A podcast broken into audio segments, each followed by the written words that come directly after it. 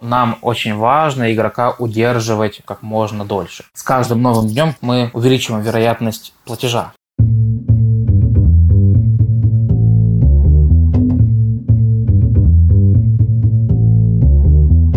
Привет, я Юра Агеев, и это 117 выпуск подкаста Make Sense. Вместе с гостями подкаста мы говорим о том, что играет важную роль при создании и развитии продуктов. Люди, идеи, деньги, инструменты и практики – и сегодня мой собеседник Василий Сабиров. Мы поговорим о том, как можно замерить эмоции, которые испытывает игрок, и как эмоциональные метрики связаны с продуктовыми. Обсудим модели монетизации и сегментацию в играх. И еще поговорим о том, какие бывают игровые циклы, как они проектируются и что из игровых механик можно перенести в бизнес-продукты. Подкаст выходит при поддержке курсов Product Mindset и конференции по менеджменту продуктов Product Sense. И еще один момент, прежде чем вы начнете слушать выпуск. К сожалению, на запись попали небольшие шумы, которые слышно на протяжении всей дорожки. Их убрать не удалось, но мы постарались их максимально приглушить. Надеюсь, это не помешает вам узнать больше про инструменты из геймдева, которые можно применять на практике. Поехали! Василий, привет! Привет! Расскажи немного про себя, пожалуйста. Меня зовут Василий Сабиров, я игровой аналитик, Карьеру свою в играх начинал в компании Xolo, затем был ведущим аналитиком в э, танках онлайн, после чего пять с половиной лет работал в компании Dev2Dev, которая тоже занимается игровой аналитикой. И вот с весны 2020 года я работаю в компании EasyBrain в должности Head of Analytics. Ну, еще, наверное, важно сказать, что у меня есть книжка. Мы наверняка про нее поговорим сегодня. Да. Книжка по игровой аналитике называется «Игра в цифры». Вот. Ну и, как кажется, это едва ли не единственная, скорее всего, единственная книга на русском языке про игровую аналитику. Круто. А, давай начнем вот с чего. Недавно слушал подкаст Founders Field Guide э, с основателем Superhuman, и в самом начале подкаста он такую идею говорит, что когда люди делают игры, игры как продукт, нет такого, чтобы людям игра была нужна или чтобы они хотели игру, потому что они еще не знают, что это за игра. Но важно, когда ты делаешь игру, думать о том, чтобы она людям нравилась. И вот этот тезис они перенесли именно на создание продуктов. И вот интересно поговорить о том, как раз начать с того, как все-таки разработчики, создатели игр понимают, что игра людям нравится и как это связано с аналитикой. Очень хороший вопрос. Вообще, наверное, сразу стоит сказать дисклеймер, что даже если вы абсолютно уверены в том, что игра супер классная, ну, на этапе разработки, и что идея вас прет, это вообще не гарантирует того, что данная игра будет успешна. Мне кажется, что это одна из причин, почему я люблю игровую индустрию, что игры выстреливают не всегда и не гарантированно, и может выстрелить то, на что ты угу. ставку не делаешь, а то, на что ты ставку делаешь, может вполне не выстрелить. Это первое. А второе, как понимают разработчики, что игра нравится с точки зрения аналитики, ну, конечно, по метрикам. Вот. А, то есть есть ряд метрик, они, в общем-то, пересекаются довольно-таки с э, продуктовыми метриками, в которых можно почувствовать вот этот самый фан. Вообще, мне кажется, что ну, понятие фана, оно ключевое в разработке игр, что мы должны как бы, оперировать вот этим фаном. Это главное состояние, к которому мы должны стремить нашего пользователя. Вот. Ну и этот фан есть угу. множество способов измерить. Ну, начиная от э, довольно банальных, таких как retention, да, или э, ARPU, ну, то есть стандартных метрик, которые мы используем в любых продуктах, в том числе и неигровых, и заканчивая такими более интересными, сугубо игровыми метриками, как, например, ну, мне вот нравится больше всего рассказывать про метрику, которая называется factor. Вот, причем фу это в данном случае никакая не аббревиатура, а вот это то самое фу, которое мы говорим, когда нам что-то не нравится. И ну, вот есть такая метрика, с помощью которой можно почувствовать вот эту вот самую эмоцию игрока и его состояние в текущей игровой точке. Как она рассчитывается? Ну, представь игру типичную игру из серии три в ряд, да, то есть ты проходишь уровень, в этом уровне ты... Собираешь что-то, да? Да, что-то собираешь, это что-то исчезает, взрывается красивенько, и ты можешь это либо пройти, либо не пройти. И по каждому уровню замеряется, ну, обычный win то есть какая доля попыток у нас оканчивается успехом. Но win сам по себе не дает нам фу-фактора. Фу-фактор считается следующим образом. Рассчитывается доля попыток, когда мы почти-почти прошли уровень, но не прошли.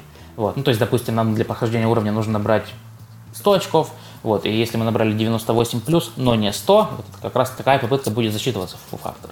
Угу. И обычно разработчики игр с этим фу-фактором, ну, разработчики игр, в которых есть уровни, с этим фу-фактором очень активно взаимодействует. Чему он должен быть равен? Ну, то есть, во-первых, он должен быть положительным. У нас должна быть эта эмоция. Мы должны вот это испытать. Эх, почти, еще, вот, еще разочек попробую.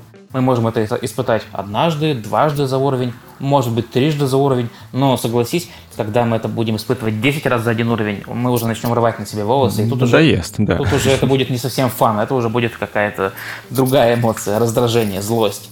И, ну вот, по сути, вот где-то здесь, да, можно почувствовать настроение игрока сквозь эту метрику в данном уровне. То есть посмотреть, как часто и как проблематично игроку дается вот этот самый фу-фактор. Ну, то есть в каком-то смысле мы предполагаем, как может себя чувствовать игрок и конструируем будущие эмоции.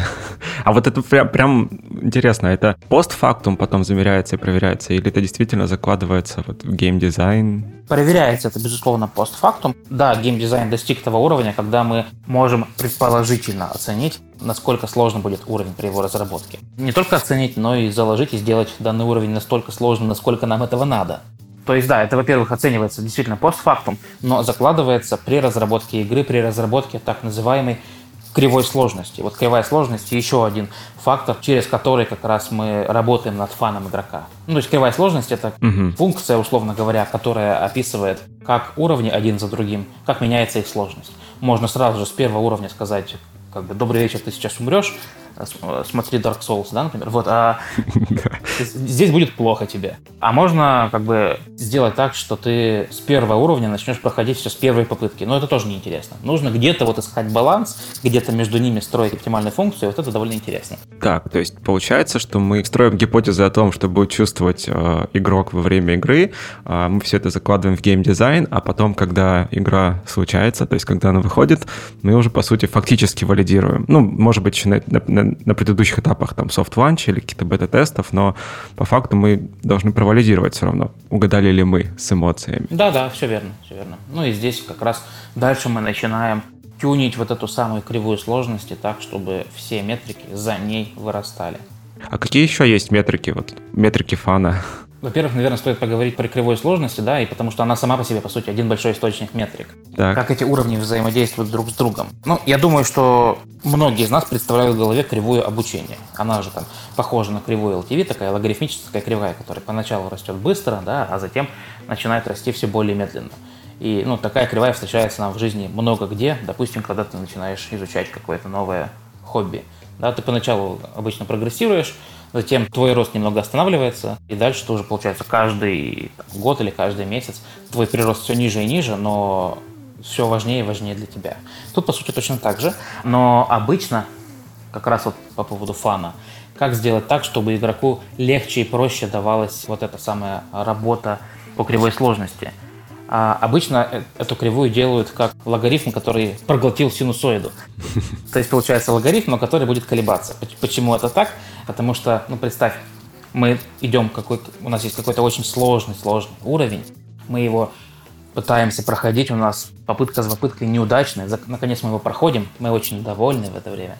Вот. Дальше мы проходим на этой волне эйфории еще раз, два, три, четыре, пять уровней, а дальше нам снова начинает быть сложнее. И вот такими, получается, эмоциональными циклами мы работаем на удержании игрока. По сути, вот, да, вот где-то здесь вот у нас есть метрики.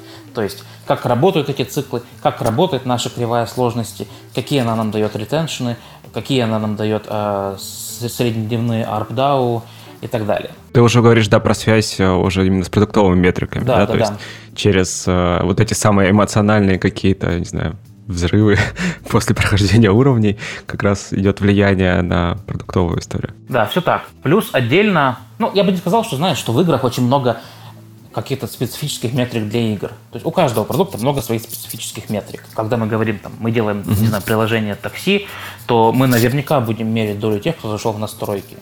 Или долю тех, кто меняет процесс оплаты. Ну, то есть это Мы все равно это изучаем. Точно так же и в играх. Мы будем рассчитывать долю тех, кто дошел до этого босса. И будем рассчитывать долю тех, кто этого босса убил. И более того, мы будем рассчитывать еще и то, как, с помощью какого оружия этого босса убили, чтобы нам впоследствии это, это можно было бы балансировать. То есть это все ну, довольно стандартные продуктовые метрики. Вот из нестандартного я бы, например, выделил следующий подход. Есть такая штука, как сегментация Бартла такая психологическая сегментация, вот, и мы можем с помощью нее mm-hmm. выделить несколько сегментов игроков и по ним а, замерить довольно-таки базовые стандартные метрики, а, ну, такие как retention или какие-то другие, другие кастомные метрики.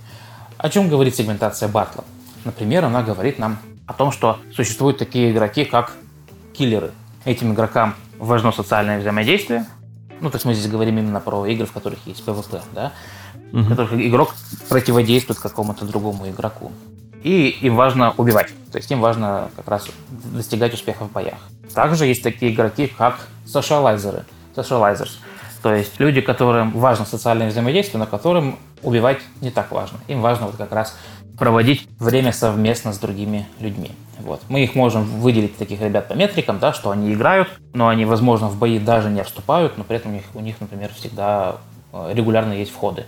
Ну, то есть они участвуют в гильдиях, они участвуют в комьюнити и так далее. Uh-huh, Еще uh-huh. есть так, такой сегмент, как ачиверы. То есть это ребята, которые стараются в играх закрывать все ачивки. Им не так важно социальное взаимодействие, но им важно исследовать челленджи, которые дает им игра. И, наконец, есть еще один сегмент, это Explorers это ребята, которые исследователи. Вот они как раз исследуют границы Вселенной. Ну, то есть, условно говоря, если ты посмотришь на виртуальную карту игры и видишь всех, кто по краям ее, то вот это будут эксплореры. Они до туда дошли, они изучают игру и так далее. И вот представь теперь, что мы пытаемся метриками приблизить эти сегменты. Ну, у нас нету такого четкого, что у того, тот, у кого вин-рейт больше там, 50%, тот киллер. Такого нет. Здесь, конечно, все очень примерно и очень сильно зависит от игры. Но представь, что мы вот эти сегменты выделили и по ним замеряем метрики retention, ARPU, DAO и так далее. Вот. Затем мы смотрим на эти метрики в динамике, сопоставляем это с апдейтами, которые у нас есть в игре, вот, и делаем, на самом деле, очень много выводов о том, как мы в итоге меняем игру и где мы в итоге э, можем добыть новый фан, который выражен для игрока в удовольствии, а для нас в деньгах. Так, то есть, иначе говоря, есть игроки, у которых в каком-то смысле, ну, оно не то, что предопределено, но есть похожее поведение, да, так это назовем, да, как, да. по которому они сегментируются, и затем, внося изменения, мы как раз имеем возможность отслеживать, как мы на них повлияли. Да. А бывает ли такое, что они переходят из одного, из одного сегмента в другой? Да, да, благодаря как, конечно, бывает. Ну, то есть, допустим, Explorers. Ты поучаствовал, дошел до края вселенной игровой, все понял и пошел убивать, да. Такое вполне да. бывает. Ну, плюс бывает такое, что игроки могут переходить из сегмента в сегмент, во-первых, да, во-вторых, они могут одновременно присутствовать в двух сегментах. То есть дошел до края вселенной и начал убивать остальных эксплореров. Чтобы быть первым на, на этой горе. Да, да. Хорошим примером такого сегмента, как Socializers, могу вспомнить в игре Танки Онлайн, в которой я работал, а, был паркур. То есть вообще игра, где танки дерутся против, друг против друга. Но в этой игре очень хорошо реализована физика. То есть э, угу. все вот эти вот отскоки, углы и так далее. И некоторые ребята, довольно большое комьюнити, решили, что они не будут никого убивать. Они стали собираться на своих там отдельных серверах и стали заниматься паркуром. Что такое паркур? Ну, допустим, выстроить башню из 10 танков один на другом. Это, ну, вообще говоря, довольно непросто сделать, и надо очень крепко подумать, э, как этого добиться. Ну, ребята это делали. Или, допустим, есть игровая карта, в центре которой стоит огромная-огромная башня, ну, то есть совершенно недостижимая, величиной, я не знаю, в 100 танков. И вот ребята присылают скриншот, как танк находится на этой башне. Вау, как вы это сделали? Ну и дальше присылается видео, в котором там танк разгоняется на трамплине. В этот момент танк, который стоит под трамплином, его снизу подбивает. В это время танк, который стоит в другом углу карты, а, нацелил на него снайперскую винтовку, чтобы его подбросить еще выше, еще выше, еще выше. То есть там несколько танков, танков 8 или 9. Потрясающе. Подбрасывали да. его наверх. В итоге, получается, он добирается до вершины башни, причем, что важно, живой, да, то есть ему важно, как раз начиная вот это все действие, ему важно еще и все аптечки съесть моментально, да, что, чтобы они, чтобы дожить до конца, потому что, вообще говоря, ему пробить это дается. И вот это как раз хороший сегмент, как бы одновременно как социалайзеров, потому что эти люди очень, имеют очень активное комьюнити, так и ачиверов, вот, а, да, потому что они делают какие-то супер ачивки, о которых даже разработчики не думали. Так, вообще говоря, и отчасти эксплореров, потому что они исследуют э, то, что дает игра. То есть всего чего угодно, только не киллеров. А если теперь мы попробуем посмотреть, сколько таких ребят, сколько они дают нам денег, какой у них, ну, условно говоря, их влияние на комьюнити – вот, то мы поймем, что, может быть, блин, может быть, стоит выделить действительно отдельные сервера для таких ребят. Или, не знаю, запустить отдельный видеоблог, чтобы это, такое комьюнити поддерживать, потому что, кажется, а, игроки сами нашли для себя какие-то новые классные источники фана, о которых мы даже не догадывались. Очень интересно. А смотри, получается, как раз через вот эти вот самые эмоциональные истории мы плавно переходим как раз а, к продуктовым метрикам. Да, ну то есть если просто рассматривать игры с точки зрения ну, классических метрик, там, retention, я не знаю, DAO, LTV, а, чего там еще можно придумать, вспомнить. Ну, то есть, если просто смотреть на игру с точки зрения этих метрик и пытаться их оптимизировать, кажется, будет сложно. Поэтому как раз на помощь приходят вот эти вот самые метрики эмоций. Да, да. Какой мост между ними, этими метриками эмоциональными и, собственно, продуктовыми?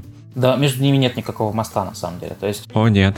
Условно говоря, что в таблице, которую рассматривает аналитик, эти метрики рассматриваются точно так же, как и любые другие метрики. Ну, то есть вот мы здесь имеем, не знаю, угу. представь таблицу, где мы анализируем кривую сложности. Мы анализируем, сколько игроков было на уровне, сколько из них прошло этот уровень, сколько пока еще осталось на нем, сколько отвалилось на нем, какой фу-фактор у каждого уровня, какое время на каждом уровне и так далее. То есть вот эта таблица, получается, одновременно состоит из универсальных метрик, DAO, retention, churn, так и из э, игровых метрик. То есть просто особенность игрового аналитика, пожалуй, в том, что вот он э, использует эти метрики, как бы метрики, условно говоря, эмоциональные, ровно так же, как и все остальные другие метрики. Mm. Важное отличие еще и в том, что, скорее всего, в этой таблице мы будем рассматривать метрики по уровням не только по всей массе игроков, но еще и по разным сегментам. Ну, например, сегменты по Бартлу. Они используются, mm-hmm. используются далеко не везде, потому что ну, далеко не в каждой игре есть возможность там, эксплора. Или, например, любые другие сегменты, в частности, например, RFM-сегментация точно так же очень хорошо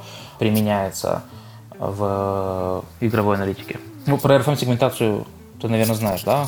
Или проговорить? Давай все-таки проговорим. Ну, RFM-сегментация — это сегментация платящих игроков, и это аббревиатура из трех слов. R — это recency, F — это frequency, и M — это monetary. То есть, получается, recency — это как давно игрок последний раз заходил, а F — frequency — как часто игрок заходит, и M — monetary — как много он платит. То есть, условно говоря, каждого платящего игрока мы берем и ставим ему оценку, ну, допустим, по пятибалльной системе.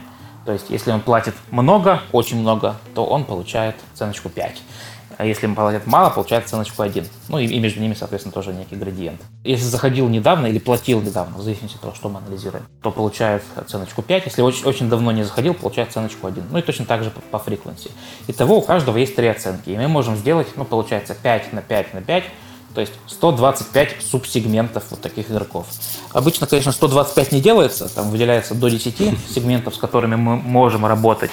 Но среди них есть, допустим, а, довольно интересные сегменты и довольно интересные сигналы мы с помощью них можем получить. Например, сегмент 555. Это ребята, которые платят много, платят часто и последний раз платили совсем недавно. Мы их называем киты. Угу. То есть ребята, которые являются собой основной источник наших денег. И китами мы называем вот как раз таких ребят. От них приходит большая, если не большая часть наших денег.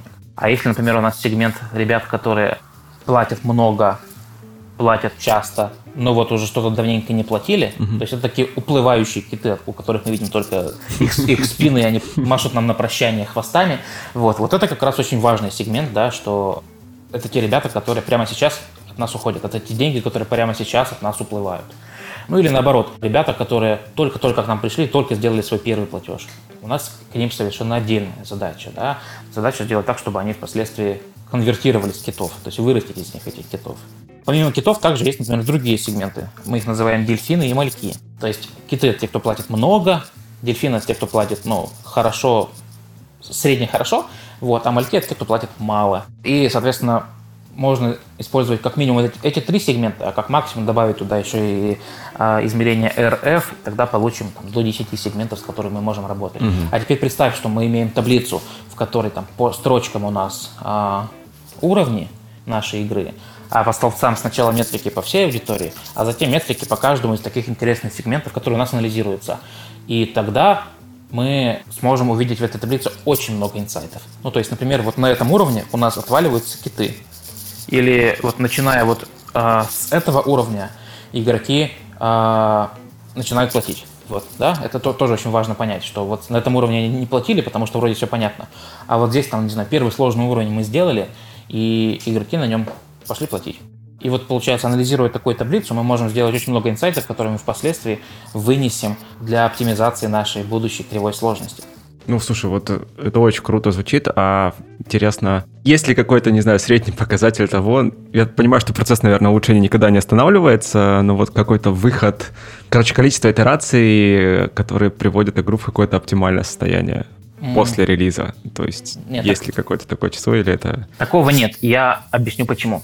То есть, я говорю сейчас в первую очередь, это важно подчеркнуть, про free-to-play игры, да? Вот, про те игры, в которых есть встроенные покупки, в большей степени. Ну, то есть, не говорю про платные игры. А раз так, раз эта игра бесплатная на входе, то нам очень важно игрока удерживать как можно дольше. Если у нас в этой игре встроенные покупки, то его долгосрочное удержание означает, что с каждым новым днем мы увеличиваем вероятность платежа и, скорее всего, увеличиваем и размер платежа, потому что первый платеж, сделанный игроком спустя два года, скорее всего, будет больше, чем первый платеж, сделанный игроком в первый день. Если мы говорим про рекламную монетизацию, то там тоже очень важно удерживать, потому что ну, чем больше он будет проходить уровни, тем больше будет смотреть рекламу. И дело в том, что сейчас, когда там одновременно в день выходит на рынок там, несколько тысяч игр, нам очень важно работать с игроком постоянно, удерживать его и придумывать постоянно что-то новое. То есть это называется процесс оперирования игры. И поэтому, когда free-to-play, когда бесплатная игра выходит на рынок, с этого момента начинается на самом деле самое интересное. Мы начинаем э, ею оперировать и начинаем ее очень сильно поддерживать. И, как правило, этот процесс дольше, просто потому что он постоянный, пока игра не закроется. И сложнее, чем на самом деле просто сама, сама разработка игры. Э, запустить игру можем за неделю, а поддерживать ее можем годами. А, и вот это как раз действительно самое интересное. В платных играх немножко по-другому, да, то есть тут получается система монетизации игры определяет то, как мы к этой игре относимся и что именно мы оптимизируем. То есть мы игру отточили, э, запустили на ней сотни плей-тестов, если мы говорим про платную игру, и, в общем-то, знаешь, выпустили ее в релиз, все. Ну, то есть, да, мы, все, да. мы дальше, дальше делаем какие-то патчи иногда, там, фикс, фиксим баги, вот, но, в общем-то, на этом примерно все и заканчивается. Вот представь игру Death Stranding, да, Кадзимы, которая вышла в прошлом году. Была супер мощная рекламная кампания, Кадзима объехал лично весь мир. Игра вышла, вот, наверняка они выпустили 1, 2, 3 патча. Сейчас про эту игру уже не очень слышно, она уже как бы все, уже вошла заняла свое место на пантеоне. Ну, все уже пошутили про курьеров, да. Да, да. все пошутили про курьеров. Вот, а, игра заняла свое место в пантеоне. Наверняка у нее выходят иногда какие-то патчи, но они уже совершенно принципиальные. Кадзима, скорее всего, думает над очередным шедевром.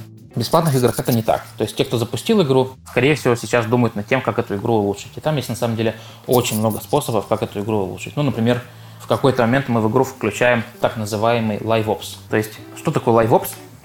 Это все, что есть в игре, помимо взаимодействия между игроком и игрой. Трудно объяснил, сейчас поясню. Допу- да. Допустим, смотри, приходишь ты в игру, ты ежедневно проходишь по 2-3 уровня в игре 3 в ряд. И в какой-то момент игра говорит тебе, слушай, скоро Хэллоуин, не хочешь заработать несколько тыковок, чтобы они у тебя висели в твоем как бы, личном кабинете в игре, да, чтобы тебя отображались? Думаешь, блин, классно, интересно. И ты уже, может быть, даже собирался уходить из игры, но тыковки слушай, тыковки надо, а, тыковки надо получить. И ты поиграл немножко в одну игру, вот, а, в смысле в обычный режим игры, потом думаешь, ладно, пойду вот в ту ветку, в которой тыковки дают. Поиграл в тыковки, ну, что-то заработал, может быть, даже что-то заплатил, вот, а, и все, и ты как бы, ты снова в игре. Потом, знаешь, играешь, играешь, потом несколько дней не играл, и потом еще раз сыграл.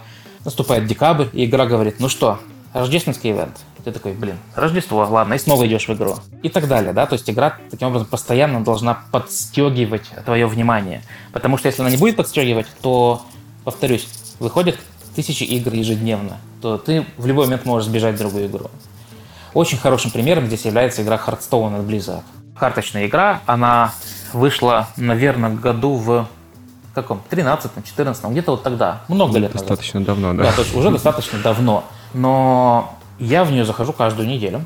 Просто потому, что они, во-первых, довольно регулярно придумывают новые приключения. То есть, ну, приключения — это некий завершенный квест, в котором у тебя какие-то совершенно отличающиеся от обычного правила, когда ты, например, взаимодействуешь не против другого игрока, а против какого-нибудь босса, и ты как бы решаешь последовательность головоломок, как вот этого босса замочить, а как вот этого. Ну, допустим, там дается тебе 5 карт, и ты понимаешь, что ты, нанося урон боссу, кладешь ему в руку дополнительные карты, каждая из которых может нанести тебе по 10 урона. И вообще говоря, то есть ты вот 5 раз ударишь, а в итоге он получит 10 карт по 10 и, и тебя сразу убьет. То есть, как кажется, как бы прямой способ не работает. Надо думать что-то еще. И начинаешь думать над этими головоломками, это уже совершенно как бы далеко от того, с чего Хардстоун начинался. Игра модифицируется, игра постоянно придумывает что-то новое, вот, и игра постоянно удерживает тебя. И потом она говорит, ну что, новое приключение? Вот, оно стоит, стоит там 700 рублей. Такой, ну ладно, хорошо, я, кажется, кажется, его беру. А еще новые режимы игры. А это, по сути, по сути, тоже в своей степени лайвопс. То есть, когда ну вот несколько лет назад по всему миру прогремели батл рояли, да, Fortnite, PUBG, угу. вот эти вот режимы. После них потом, в прошлом году, по всему миру гремела Dota Авточес, вот такой режим, режим игры Dota, который, по сути, не связан с Dota почти никак, кроме персонажей, которые имеют совершенно другие правила, но поиграть в который тебе нужно зайти в ту же самую доту, просто выбрать там другой режим. И вот, например, тот Hearthstone сделал свое подобие авточеса. И вот я сейчас рублюсь в основном в него. И к чему я это все говорю? К тому, что игра за 6 лет могла уже, по идее, сто раз закрыться. Если бы в игре были только те механики, которые закладывались туда изначально, ну, я бы из нее сбежал спустя, ну, год. Наскучивает, конечно, да. То есть есть вот это. Что довольно долго для мобильной игры ну, не, Hearthstone не только мобильная игра, кроссплатформенная, но я на нее играю на мобиле. Год это довольно долго для мобильной игры, но тем не менее я бы из, из нее ушел. А так я уже 6 лет в ней. Вот, и денег много туда занес. Просто потому, что ребята очень активно занимаются оперированием. Они понимают, что нужно игроку, чтобы он оставался в этом самом Hearthstone. И это все отвечаю на вопрос, на самом деле, что после разработки игры начинается все действительно самое интересное. И что э, я не могу тебе сказать э, число итераций, которые требуются для того, чтобы игру довести до совершенства. Потому что вообще, вообще говоря, эта штука бесконечна нужно столько итераций, сколько хочешь заработать денег. Да, по сути так. Возвращаясь к э, истории про монетизацию и вот как раз про связь с эмоциями, хотелось тоже поговорить немного в плане вот как раз той сегментации, да, которую ты привел. Ну, то есть ты привел несколько сегментаций, то есть киты, дельфины, мальки, РФМ, и вот еще сегментация по психологическим типам была. Да, да как они с друг с другом соотносятся, ну, потому что и соотносятся ли, потому что кажется, что с этой точки зрения, опять же, поведенческие характеристики, они в каком-то смысле будут определять и платежные дальше. В общем-то, да, они, они соотносятся. То есть, так скажем, если у нас в игре есть PvP, то, скорее всего, сегмент киллеры по бартловской сегментации и сегмент киты по ну, мы называем это рыбная сегментация, хотя прекрасно, прекрасно понимаем, дисклеймер, что и дельфины – это не рыбы. Вот, а мы это понимаем. Но, тем не менее, такой сегментацией называем рыбу. И там в RFM сегмент 555 – это будут примерно одни и те же ребята, да? Угу. Вот, и мы будем действовать, как бы исходя из того, чтобы угодить в том числе и им. То есть это схожие, схожие на самом деле, да, сегменты. Вот, но просто мы можем увидеть, если мы будем пересекать эти сегменты друг с другом, то можем увидеть больше инсайтов. По сути, для чего вообще нам нужна сегментация? Сегментация нам нужна для того, чтобы выделить сегменты, которые ведут себя по-разному. Потому что если мы выделим сегменты, которые ведут себя одинаково, то мы их можем схлопнуть в один. Вот. Нам, нам незачем держать два сегмента, которые ведут себя абсолютно одинаково. И раз так, то да, мы находим интересные сигналы, получается, на пересечении этих сегментов. Ну, то есть, например, можно увидеть сегмент китов, которые не убивают. Вот, угу. только такой сейчас. Но они при этом платят много денег. Но они при этом платят много денег. Например... Замки строят. Например, они строят замки, да, например, они в Майнкрафте выстраивают огромные себе крепости, например, в танках они, в танках онлайн они делают паркур, им это нравится, и они готовы за это платить. А в World of Tanks они прыгают через мост, и им это тоже нравится. Вот, примерно такой сегмент.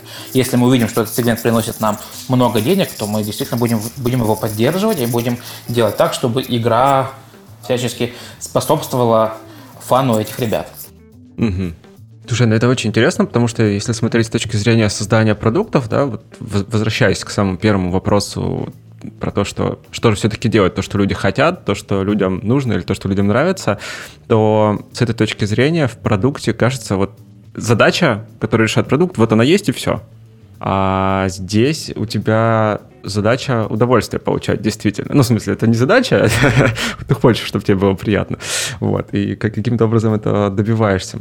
На самом деле, это такой, скорее, вопрос риторический. Интересно, насколько этот подход можно было бы перенести в продуктовую разработку. Кажется, в образовании, например, можно было бы это сделать. Мне кажется, что вполне можно это сделать, да. То есть можно порассуждать на тему того, как игровые механики могут быть применены к разным продуктам, например, к образованию. Давай порассуждаем. Давай. Ну, смотри, давай начнем вот с чего. Начнем с того, что есть такое понятие, как игровой цикл. Да. То есть есть такая штука, как core gameplay. Ну, то есть core gameplay – это то, что игрок делает в игре обычно больше всего времени. То есть в игре 3 в ряд он больше всего времени собирает уровни 3 в ряд. То есть core gameplay – это то, получается, что формирует основной флоу игрока в этой игре. Угу. Есть такая штука, как мета-геймплей. Что такое мета? Это получается то, ради чего игрок собирает уровни 3 в ряд. Ну, можно привести примеры игр Homescapes и Gardenscapes от компании Playrix. У них это сделано, что мы собираем уровни 3 в ряд ради того, чтобы выстраивать свой в игре Homescapes дом, mm, в игре Gardenscapes mm-hmm. э, сад.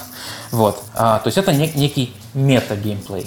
Над ними можно сделать еще несколько уровней, ну, то есть там, допустим, лидерборды, сравнение своих поместий друг с другом и так далее. То есть получается такая игра в каждый момент времени, то есть представь, ты едешь в метро и видишь, что человек а, играет вот в эту игру. И mm-hmm. что, скорее всего, у него в голове есть, ну, как минимум два, а скорее три целеполагания. Краткосрочная его цель, цель в core геймплея, пройти, наконец, этот долбанный уровень.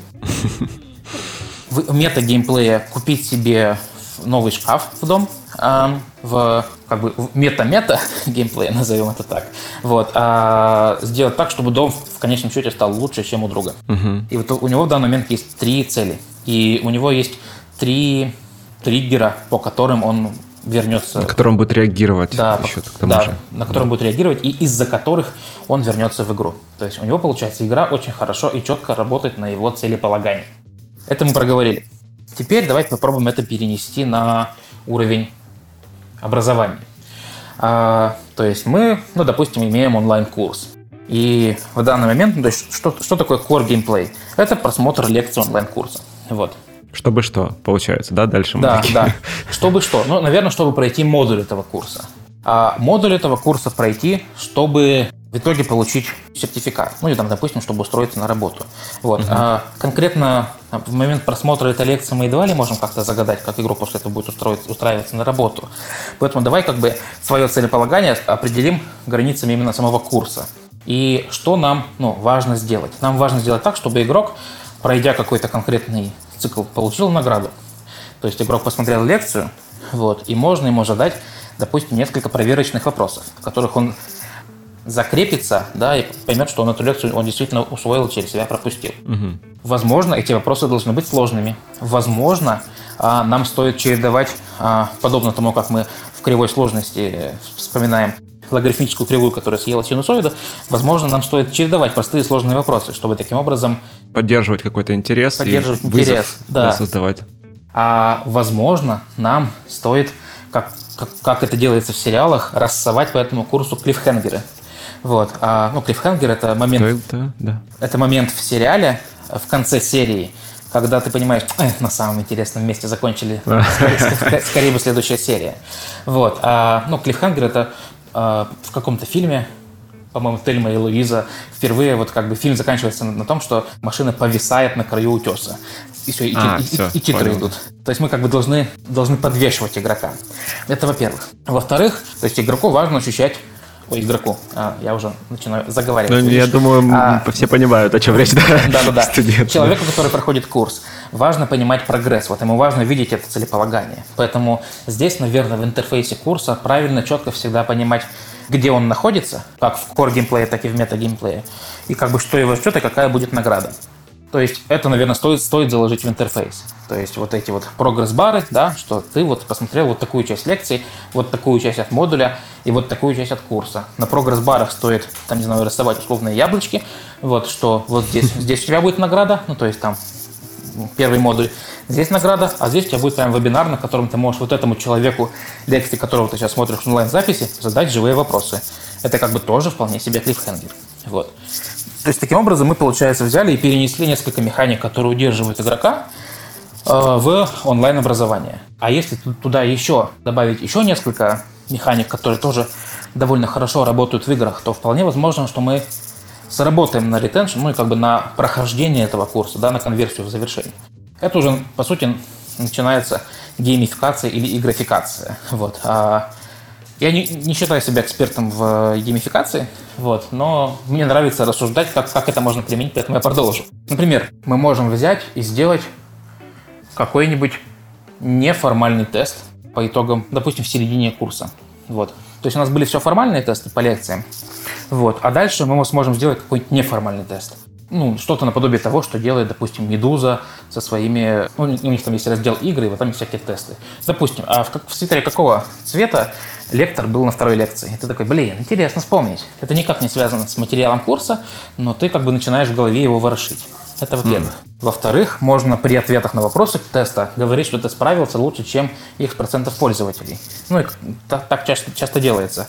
И это очень важно показывать игроку, да, что он как бы, ну, игроку, студенту, вот, что он э, молодец. То есть, условно говоря, если игрок находится во второй половине по результату, то можно просто сказать, ты молодец. Вот. А если игрок находится в первой половине, то сказать, что ты лучше, чем 60% респондентов, чем 60% других студентов. Вот. То есть мы таким образом как бы поддерживаем, хвалим игрока и гладим его по головке. Некий мета-геймплей здесь также можно сделать на уровне статусов. Ну, то есть, допустим, вот в get-такси, по-моему, есть эти статусы, или были раньше, когда в зависимости от регулярности твоих поездок ты поднимался на, на ступеньку выше и выше и выше. Тебе ничего не давало с точки зрения скидок, но тебе нравилось, а, что, ты, что ты имеешь более высокий статус, и ты мог поделиться с друзьями. Это на самом деле тоже очень важно. И вот здесь мы тоже можем сказать, что ты прошел 3 из 10 доступных тебе курсов на эту тематику. Ты молодец. Мы даем тебе э, ачивку или даем тебе статус, что ты будущий не знаю, data scientist. Или что ты как бы хорош в data, в data science. Это тоже можно сделать. А можно сделать, допустим, еще и некоторый лидерборд. Последняя механика, мне кажется, которая пришла мне в голову из игр. То есть, э, если у нас есть тест, то мы сможем в итоге... Ну, посчитать баллы. Да. Ну и, допустим, топ-10 публиковать. То есть ботом 10 лучше не публиковать, потому что это будет негатив. А топ-10 вполне, вполне нормально можно публиковать в этом курсе. Вот. И вот такими механиками, получается, если мы этот курс как бы обвешаем, то вполне вероятно, не гарантированно, и лучше проверять через АБ-тесты, напомним, вполне вероятно, мы увеличим нужные нам метрики.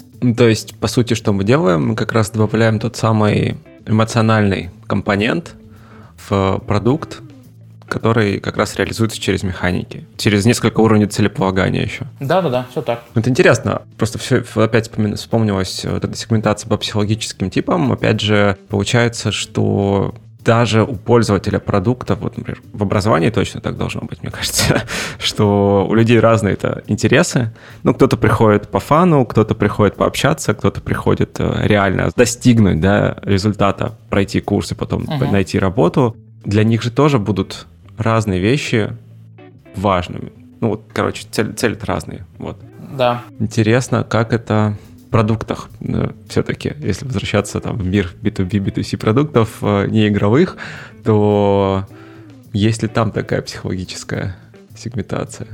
Не знаю, давно не был на той стороне, уже лет 10. Но, опять же, давай порассуждаем. В принципе, например, при прохождении э, онбординга на разных, в разных продуктах, хоть образование, хоть, не знаю, сервисы, мы можем сказать, что этому человеку интересно. Допустим, опять же, при регистрации на какой-нибудь курс мы же часто имеем опросную форму, типа, чего ты хочешь достичь, какой твой интерес, вот, да, и, может быть, просто в зависимости от того, какие цели студент сам себе установил, мы можем делать выбор, какие механики ему включать, а какие не надо, какие как бы для него будут лишним обвесом. Mm.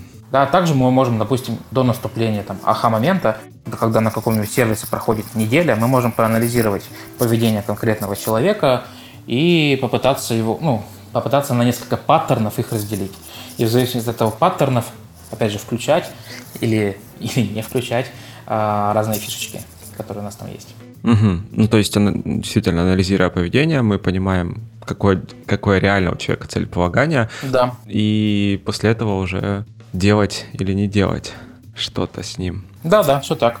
Вот, кстати, еще могу привести один хороший пример того, как ребята, по крайней мере, мое внимание завоевали с помощью как бы геймификации, которой могло бы и не быть.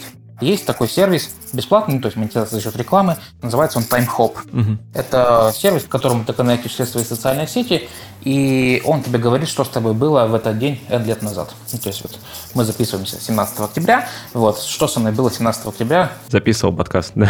Да, да, да, вот. И я, получается, вижу, что там 5 лет назад, 17 октября, я выкладывал такую, такую картиночку в Инстаграм, а такой-то твит я писал 17 октября 2012 года. Вот.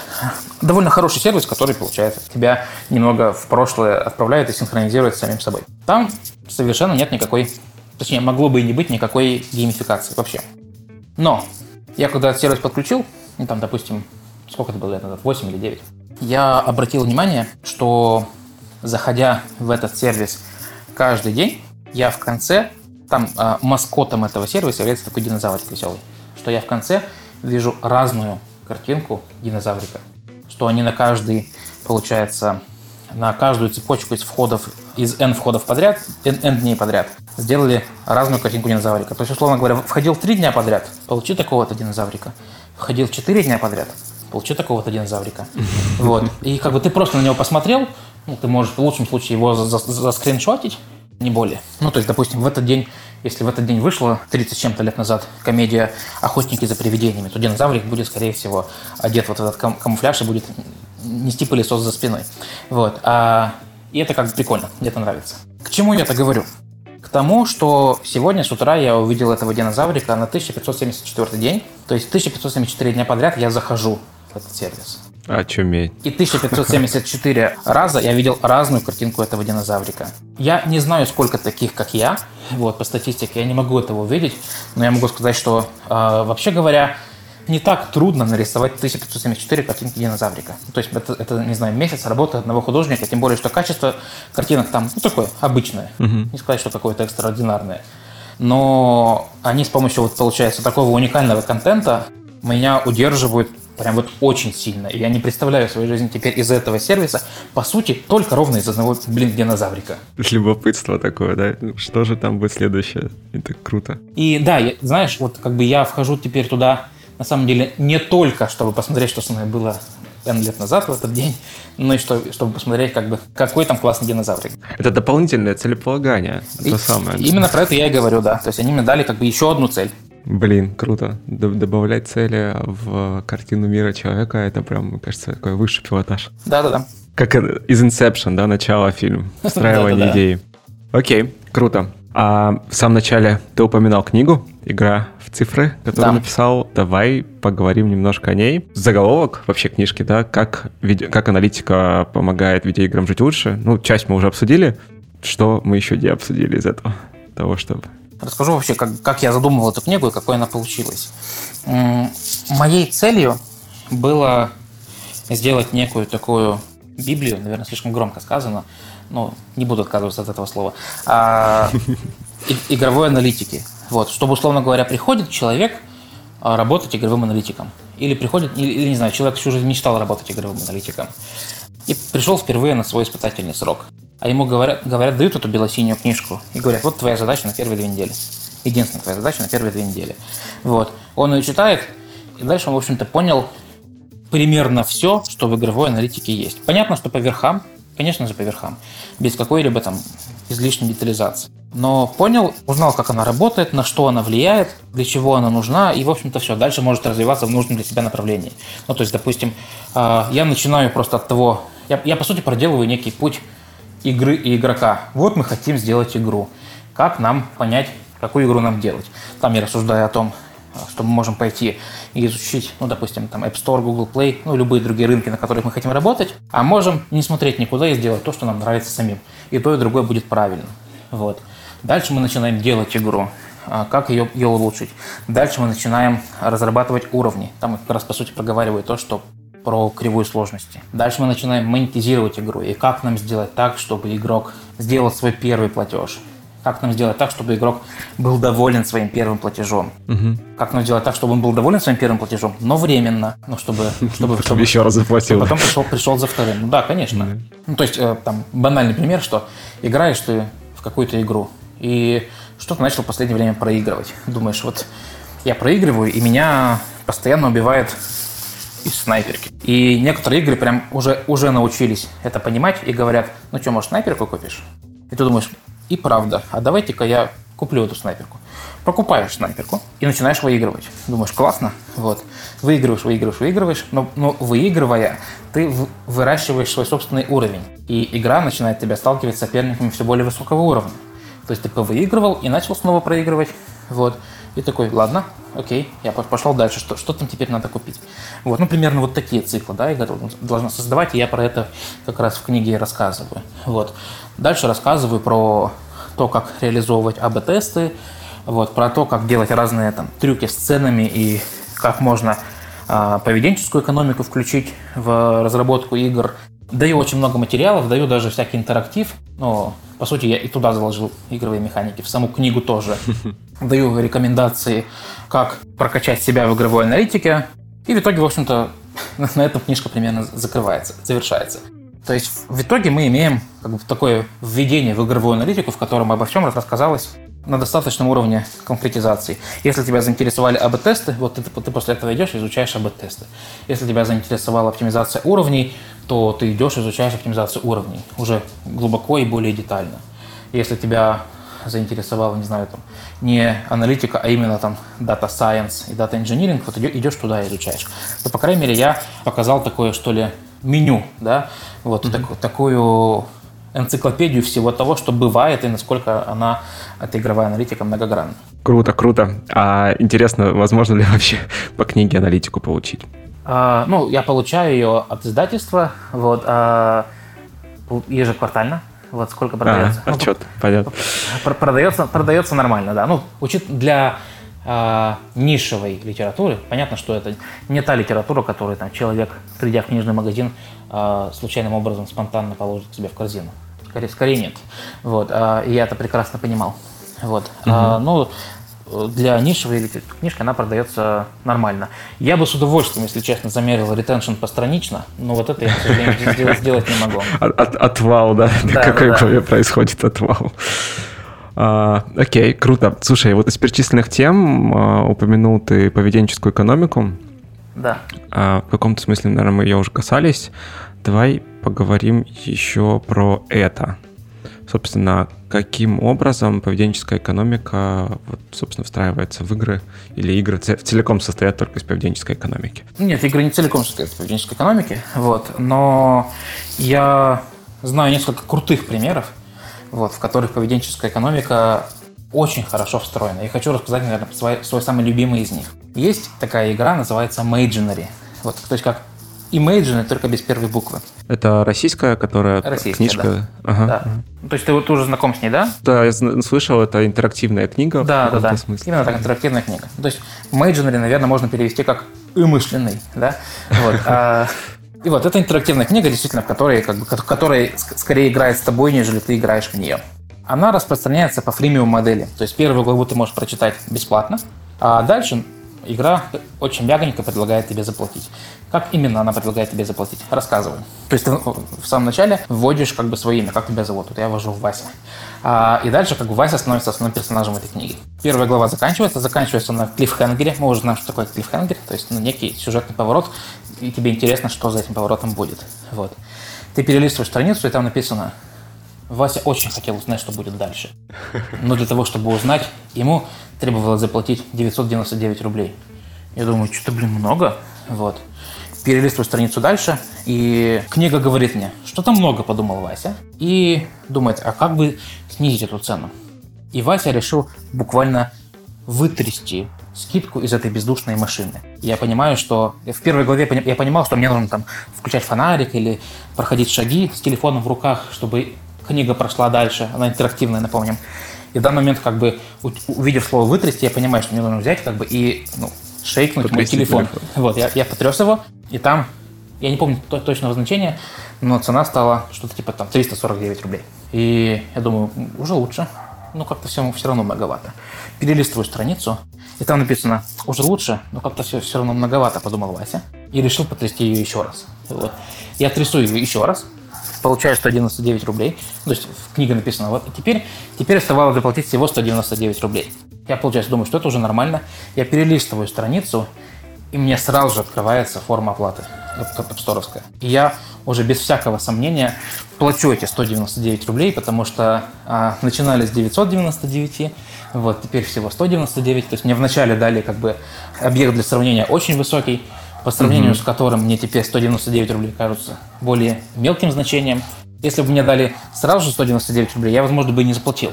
А тут, получается, я, во-первых, имею принципиально меньшее по сравнению с бенчмарком значение. Во-вторых, я вытряс его себе сам.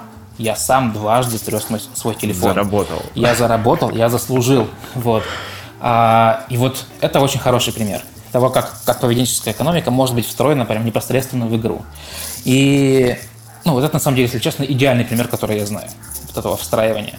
Вот. А, но бывают и другие. В основном, конечно, это касается монетизации, да, то есть то, как, как мы выставляем цены, то, как, как мы формируем сундуки, то, как мы формируем предложения, которые даем игрокам и так далее. Чуть более э, сложный пример – это разные DLC, которые мы можем отдельные главы докупать конкретно к игре. То есть наша задача повесить такой клиффхенгер после основной игры, чтобы игрок пошел и сразу потом еще докупил DLC. По сути, это тоже э, использование поведенческой экономики. Здесь тоже похожая история. Нужно сформулировать у человека цель, ну, то есть желание скорее, да, спроектировать. Да, да. Эмоциональное, эмоциональную потребность. Это интересно, интересно. Ну, знаешь, что еще очень хорошо в, вот в этом примере с игрой Imaginary – что игра очень четко фиксирует мою эмоцию. Она знает, о чем я подумал. Вот. Она пишет это буквально на следующей странице. И вот это тоже, тоже очень круто. То есть ты, получается, таким образом создаешь еще и дополнительную, возвращаясь к исходному вопросу про, про, про эмоцию, вау-эффект и эмпатию вот к, этой, к этому простому приложению. Вот. Что оно понимает, что как бы оно, во-первых, встроило тебя в свой, в свой сюжет, mm-hmm. А во-вторых, оно понимает твои эмоции, и ты как бы начинаешь доверять ему, что окей, ты знаешь, что мне нужно, я доверяю тебе, давай веди меня дальше, все остальные главы. Это здорово, это здорово. Мне кажется, вообще отличная идея. Весь разговор сегодня, мы очень много говорили про эмоции, говорили про их связь с метриками, и, может быть, не напрямую, да, но кажется, много чего из этого можно попробовать и перенести в бизнес-продукты. Да, я очень надеюсь, что те, кто игры не разрабатывает, Э, хотя бы немного вдохновятся вот этим диалогом и попробуют эти механики в свои продукты внедрить. Потому что я уверен, что для каждого, ну или почти для каждого продукта можно найти такую игровую механику, которая хорошо сработает для этого продукта. А если она хорошо сработает, то пользователям это будет больше нравиться. Пользователи будут получать тот самый фан, где они не ожидали его получить. Они будут получать не только пользу, но фан плюс пользу а разработчики будут получать, соответственно, на некоторый процент дохода больше. Круто, круто. Василий, спасибо тебе большое за беседу. Было очень интересно. Спасибо, я очень рад поучаствовать в этом подкасте. Здорово. До встречи. Пока-пока. Пока-пока. Итак, в этом выпуске подкаста Make Sense вместе с Василием Сабировым мы поговорили о том, как можно замерить эмоции, которые испытывает игрок, и как эмоциональные метрики связаны с продуктовыми. Обсудили модели монетизации и сегментацию в играх. И еще поговорили о том, какие бывают игровые циклы, как они проектируются и что из игровых механик можно перенести в бизнес-продукты. Подкаст выходит при поддержке курсов Product Mindset и конференции по менеджменту продуктов Product Sense. Если вам понравился выпуск и вы считаете информацию, которая прозвучала полезной, пожалуйста, поделитесь ссылкой на выпуск со своими друзьями, коллегами, знакомыми Ставьте лайки и оставляйте комментарии в сервисах, где слушаете подкаст. Это поможет большему количеству людей узнать о том, что он существует. Это был 117 выпуск подкаста Make Sense и его ведущий Юра Агеев. Спасибо, что были с нами. До следующего выпуска. Пока.